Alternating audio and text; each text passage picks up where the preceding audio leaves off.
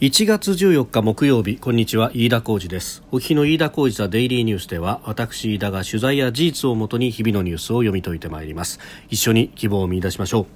今日取り上げるニュースまずは WHO の調査団が、えー、コロナ起源の検証で武漢に入ると。いうニュース、えー、それからバイデン新政権の閣僚人事等々についてですが、えー、ホワイトハウスに新設するインド太平洋調整官というポストに、えー、カート・キャンベル元アメリカ国務次官補が起用されると発表があったというニュース、えー、東アジアに対してアメリカがどう向き合っていくかという話、えー、それからえー、新型コロナのクラスターが発生した大江戸線、えー、地下鉄大江戸線の運転手さんたちの集団感染について、えー、その原因が推定されてきたというニュース、えー、共用の洗面所の蛇口じゃないかということが言われております。えこういったニュースを取り上げていきます、え収録しておりますのが1月14日木曜日日本時間夕方6時45分というところです。すでに東京の市場閉まっております。日経平均株価の終値は昨日と比べ241円67銭高2万8698円26銭で取引を終えました。5日続伸でした、え30年5ヶ月ぶりの高値更新となっております。えー、アメリカのバイデン政権があいよいよ発足というところになりました14日にですね次期大統領が、えー、追加の経済対策の内容を公表するという流れになっておりまして、えー、ここで大規模な財政出動による景気回復への期待感が、えー、高まって、え、上がったということであります。まあ、ジョージアの2つの補選を2つとも取ったということで、えー、一応下院と大統領さらに上院も民主党が、まあ、多数党となったということになってそうなると、まあ、この経済対策等々では、民主党内の左派と、まあ、穏健派も含めて、一致できる点が多いということなのできっと大きな額が出るだろうと。いうような見込みから買いが入ったということであります。まあ、それもあってですね為替も104円台ぐらいまで円安になってきていると、まあ、一頃は103円台の前半ということもありましたのでちょっと円安、まあ、ドル高に触れているかなという感じもございます。えー、さて今日のニュースまずは世界保健機関 WHO の国際調査団が、えー、今日新型コロナウイルス感染症が世界で最初に確認された中国湖北省武漢市に空路で入ったということで、えー、中国中央テレビがそれを報じております、えー、一定期間の隔離を経た後中国側の専門家と合同で、えー、ウイルスの起源、えー、感染拡大の経緯を検証するということであります。まあ、あの WHO が入ってどこまで調査ができるのかというところこの調査団が入るというところでも吸ったもんだあってビザがなかなか下りないであったりとかで、えー、2週間余り遅れてきたということが、えー、ありましてそれはここでもお知らせというか、えー、触れた通りであります。まあ、あの全ての証拠の隠滅が終わったからこそ入ることができるんじゃないかというようなことも言われてますけれども、まあ、これあの WHO の国際調査団がこのウイウイルスの起源、感染拡大の経緯の検証ということで、まああのしかもですね、えー、現地のウイルスの方の専門家とともに検証ということになるとおそらくはですね、えーまあ、ウイルスそのものの動きについてっていうところが中心となってくるので、えーまああの本来解明すべきは私は共産党政府であったりとか政治の方がどういった不作為でもって、えー、感染を拡大させたのかというところを突っ込んでいかなければいけないんだろうと思いますが、まあ、残念ながらそういうことはやらないだろうと、えー、いろいろなところで触れられてもおりますけれどもね、去年、まあ、一昨年の末ぐらいからすでに感染者が報告されていてそして、えー、去年の1月ちょうど今頃の時期になりますともうかなり、えー、人から人の感染というのが疑われてきたということが、まあ、現地のお医者さん、えー、李文亮さんという方などが、えー、ネットなどに上げた、え、ところで、え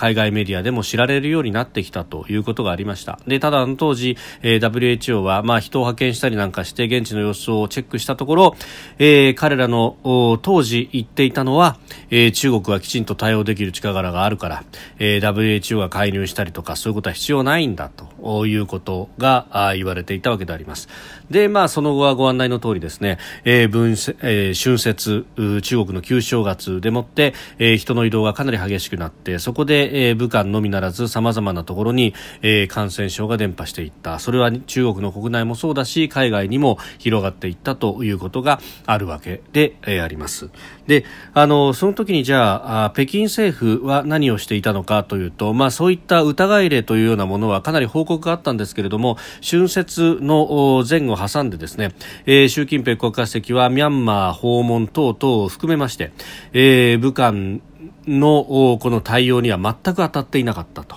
いうことがあると。で、1月の末になって、えー、WHO のテドロス氏と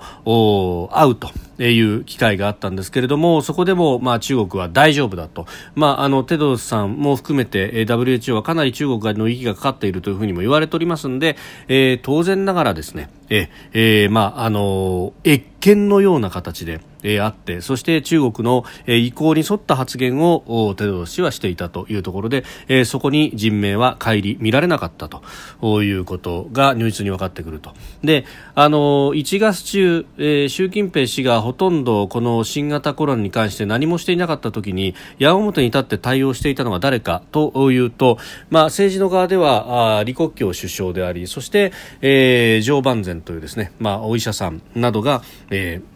これにまあ当たっていたと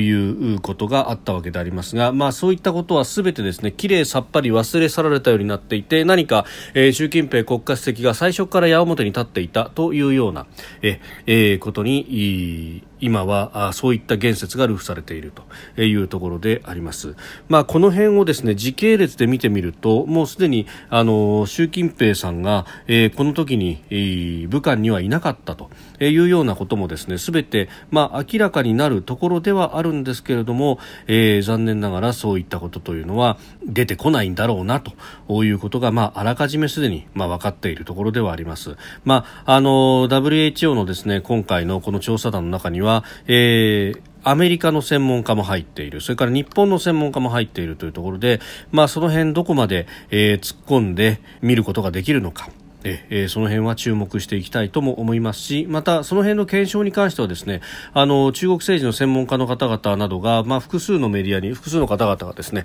すで、ー、に指摘しております、まあ、当時のあの時系列を、まあ、あの新聞等々で見ていくと、えー、当然、えー、そういったことあの習近平氏が実はえー、あの当時1月の頭春節を超えるぐらいまでというのはほとんど何もしていなかったと。で、えー、李克強氏が、まあ、一部対応はしていましたけれどもそれとて、えー、武漢の中で抑え込むということには至らなかったという点、えー、そして、まあ、その辺を武漢あるいは湖北省の、えー、当局者たちは、まあ、隠蔽をする形で、えー、北京に報告を上げていたという点。などなど、えー、人災の面というものも非常に大きいのではないかと、まあ、その辺をですね本来は、えー、突っ込んでいくという調査が、えー、今回行われるべきであろうと思いますし、まあ、あ WHO に残った良心というものがもしあればですね、えー、そういったあ調査をする努力というものも当然行われるんだろうなということを、まあ、期待をしたいところであろうと思います。えー、続いてですねアメリカはバイデン政権にいよいよ交代しようとしている局面であります。1月20日に大統領就任式が行われる運びになっているということですが、まあ、そのバイデン政権外交スタッフ等々を見るとどうもヨーロッパであるとかあるいは中東にコミットする人たちが多くてじゃあ東アジア情勢はどうなるんだということがいろいろ心配されております。でそこでですねホワイトハウスに新設するインド太平洋調整官というポストにえー、カート・キャンベル元アメリカ国務次官補が起用されると発表しました。えーこのインド太平洋調整官というポストですけれども、えー、ここは安全保障担当の大統領補佐官に就くジェイク・サリバン氏に直属するというようなことが、まあ、アメリカのメディアなどでは報じられております。で、まあ、キャンベルさんもともとオバマ政権時代の国務次官補であったというところなんですが、えー、そうこの肩書きを見るとですね、えー、あの当時のオバマ政権時代の、まあアメえー、中国への甘い顔というものがまた思い浮かんでしまって心配するという向きもあるんですが、えー、一方でですね、えー、今月あのつい先日ですね12日には、えー、アメリカの外交専門誌フォーリンアフェアーズにキャンベル氏寄稿しておりまして、えー、アメリカがアジアのアジアの秩序をどう支えられるかという論文を寄稿したということです。で中国の経済的軍事的な台頭、えー、さらにトランプ政権で進んだ同盟国との関係弱体化がアジアの秩序を脅かしていると指摘しアメリカはあらゆる分野で同盟国と連携を強化する必要があるというふうに訴えたということであります、まあ、この方非常に知日さであるということでも知られておりますが、えー、一方でですねまたあのおととしあもうちょっと前です2018年ですが、えー、このアメリカと中国の関係に関する論文というのをですね、えー、出しております。あの国家安全保障問題担当の副大統領補佐官要するに、えー、当時のですねバイデンさんのバイデン副大統領の補佐官をしていたイーライ・ラトナーさんとの協調で、えー、書いたですね、え、対中幻想に決別した新しいアプローチをと、えー、中国の変化に期待するのはやめよというような論文も出しておりました。でこの論文の中ではですね、えー、中国へ関与する、まあ、要するにあの経済的な面だとかも含めてですね、えー、非常に相互に依存関係を強めるということによって、えー、中国際秩序に、えー並べてでそこで中国の変化を期待するという、まあ、これあのニクソン政権以来旧来的なあのアメリカの中国に対するアプローチの仕方であって、まあ、あのそういった、まあ、国際経済秩序の中に組み込むことによってその民主主義と、えー、資本主義の利益を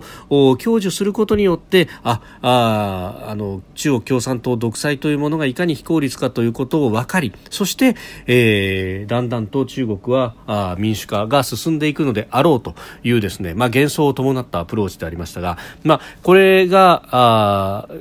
間違いであったということを、まあ、トランプ政権は、えーそのまま政策として体現したわけなんですけれども、えー、このキャンベル・ラトナー論文の中でも中国がやがて国際社会にとって望ましい存在になるという前提を捨て去ることが必要だとであらゆる立場からの政策論争が間違っていたということを論じて、えー、トランプ政権の、まあ、中国との当たり方というのが正しいんだというふうにですね、まあ、あの論文を書いていたということがあります。ですんで、あのこの人が、まあ、どこまで政権の中で発言権を得るのかというところによるんですけれども基本的な政策は、えー、このキャンベル氏が発言権があればですね、えー一定程度この、えー、トランプさんがやっていた自由で開かれたインド太平洋という戦略と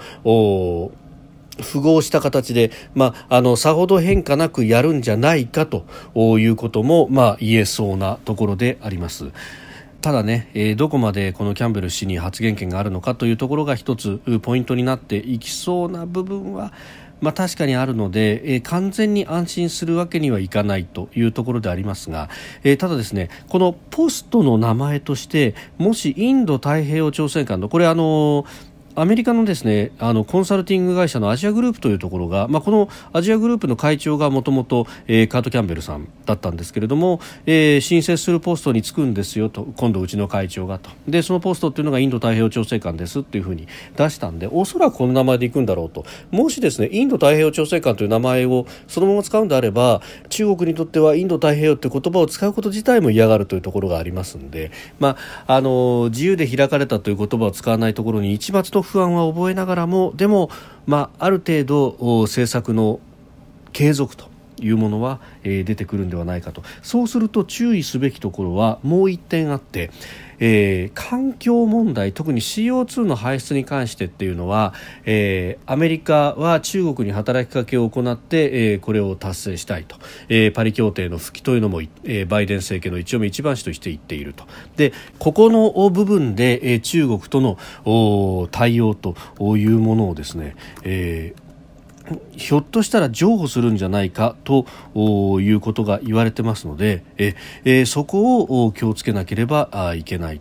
ということでここに関してはあの非常に気をつけなければいけないところなんだろうというふうに思います。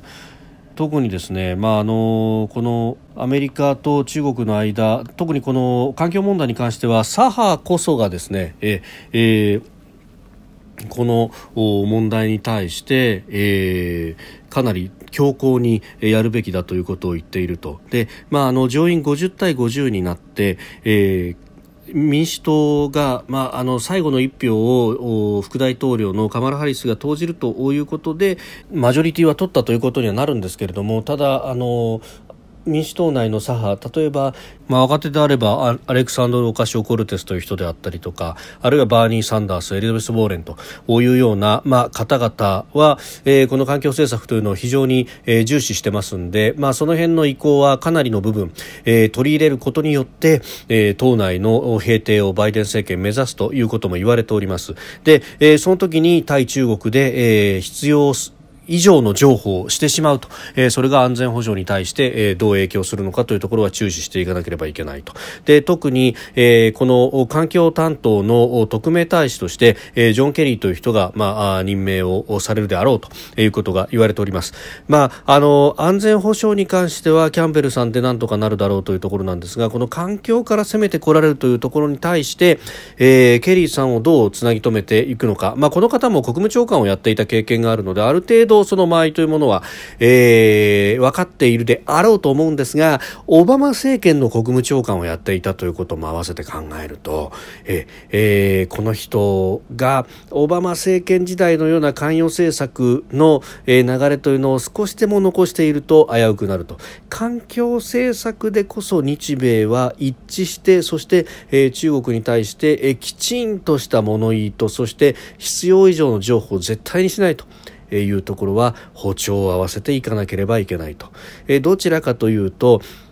ヨーロッパは、えー、環境問題こそが正義なんだということで、えー、とにかく CO2 を減らすべきだと。いうことを強硬に主張するある意味理想主義的に、えー、主張をしてくると。で、えー、その、まあ、理想主義的な主張の中で、えー、これを達成するためには別の部分で中国に譲ってもいいんだと、えー、まあいうような言説になるとも限らないと。でそこの部分は安全保障を、えー、直面する日本やアメリカというのはヨーロッパとは価値観が違うと。ヨーロッパの理想主義に引きずられすぎない環境政策というものを、えー、きちんと形作ってそして日米が連携していかなければいけないと。いうところは、えー、注目すべきだろうと思います。それからですねコロナに関連してたんですけれども、えー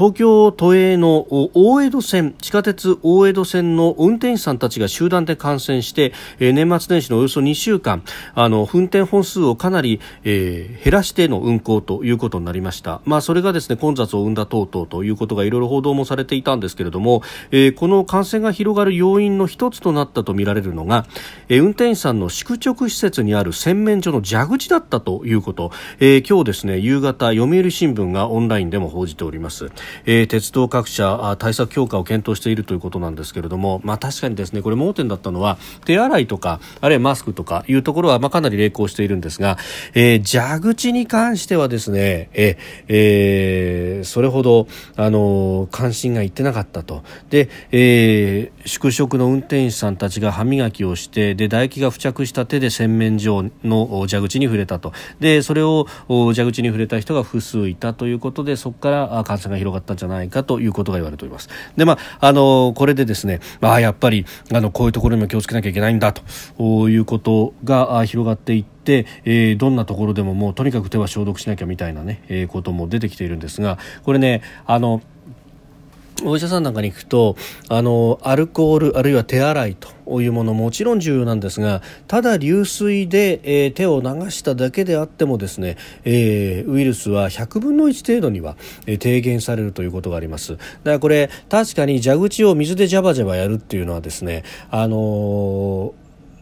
石鹸なんかがついちゃった時にはやるんですけれども歯磨きの時は確かに蛇口はそのスイッチのオンオフだけのために使うということでそこに水をかけるということがなかったかもしれないんですが、ええー、これから使う時にですね、えー、その出している水でジャバジャバジャバっとこうやるだけでも、えー、だいぶ違うと。というのはこの新まあ、コロナウイルスというもの一般的にそうですけれどもこのあの遺伝子の部分を何か油の膜みたいなものでこう覆っているということが言われております。であの水で流すことによってその膜が、えー、流れてしまいますんでそうするとウイルスはあの裸の状態では、えー、そう長い間、えー、活動ができないということがありますんで、えー、流水も非常に有効であるということが言われています。もちろんあの石鹸を使って等々やればもっともっと低減ができると1万分の1とかそのぐらいになるということなんですが最低限水で流すだけでも大丈夫だというようなことは、まあ、これはあのお医者さんなどに感染症の方々に聞いても、えー、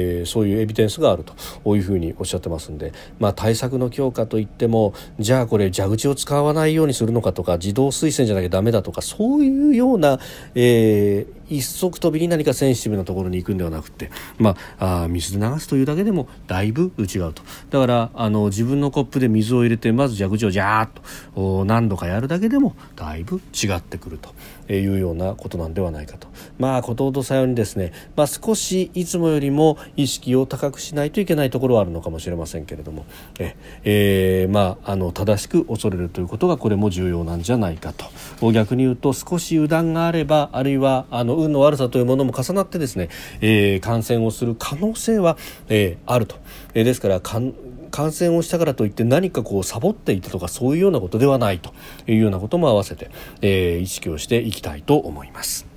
飯田浩司ザデイリーニュース月曜から金曜までの夕方から夜にかけてポッドキャストで配信しております。番組ニュースに関してのご意見感想飯田 TDN アットマーク Gmail.com までお送りください。